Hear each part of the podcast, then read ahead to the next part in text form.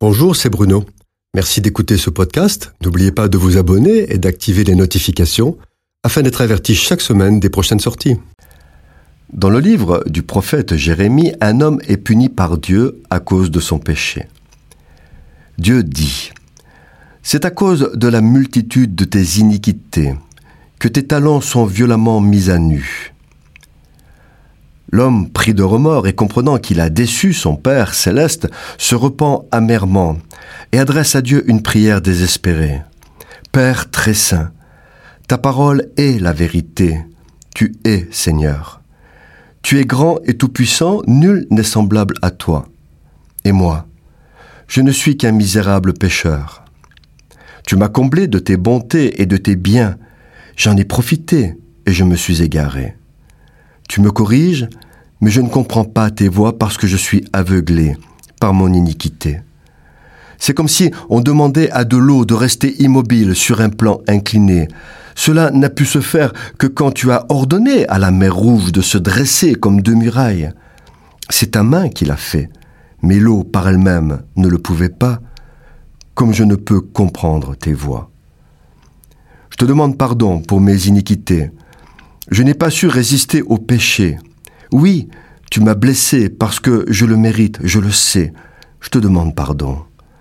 Pardon de chercher à me trouver des excuses alors que je n'en ai aucune.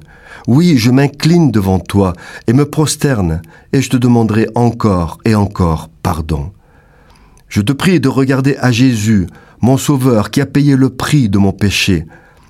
Malgré mes incapacités, mes limitations, mes erreurs, malgré tout, je t'aime. Oui, mon Dieu, je t'aime.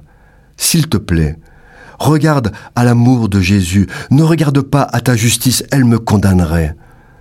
Regarde à ton amour, regarde à mon amour pour toi, mon Seigneur et mon Dieu. Tu es le Maître, tu es mon bouclier, mon rocher, ma tour forte. Je n'ai que toi, Seigneur, et je ne veux que toi. Toi, mon espérance et mon attente. Je n'abandonne pas la lutte, je refuse de me décourager. Oui, je veux continuer la course jusqu'au bout. Je veux persévérer dans la foi, l'amour et la compassion. Père, je veux t'aimer encore et encore jusqu'à mon dernier souffle. Je continuerai à me soumettre à ta volonté, et lorsque je serai introduit dans ta présence, je me prosternerai devant toi, et je te demanderai encore pardon d'avoir été si faible, si orgueilleux, si prétentieux, si arrogant. Je te demanderai pardon de t'avoir déçu et d'avoir échoué si souvent. Je le ferai en implorant le nom de mon Seigneur Jésus, ton Fils bien-aimé. Je te remercie, parce que si tu m'as frappé, c'est que tu m'aimes. Dieu châtie celui qu'il aime, afin qu'il s'humilie et demande pardon et se repente. Il n'y a que le pardon exprimé et demandé qui libère. Tout châtiment me délivre. Merci, Père. Et l'homme s'est tu.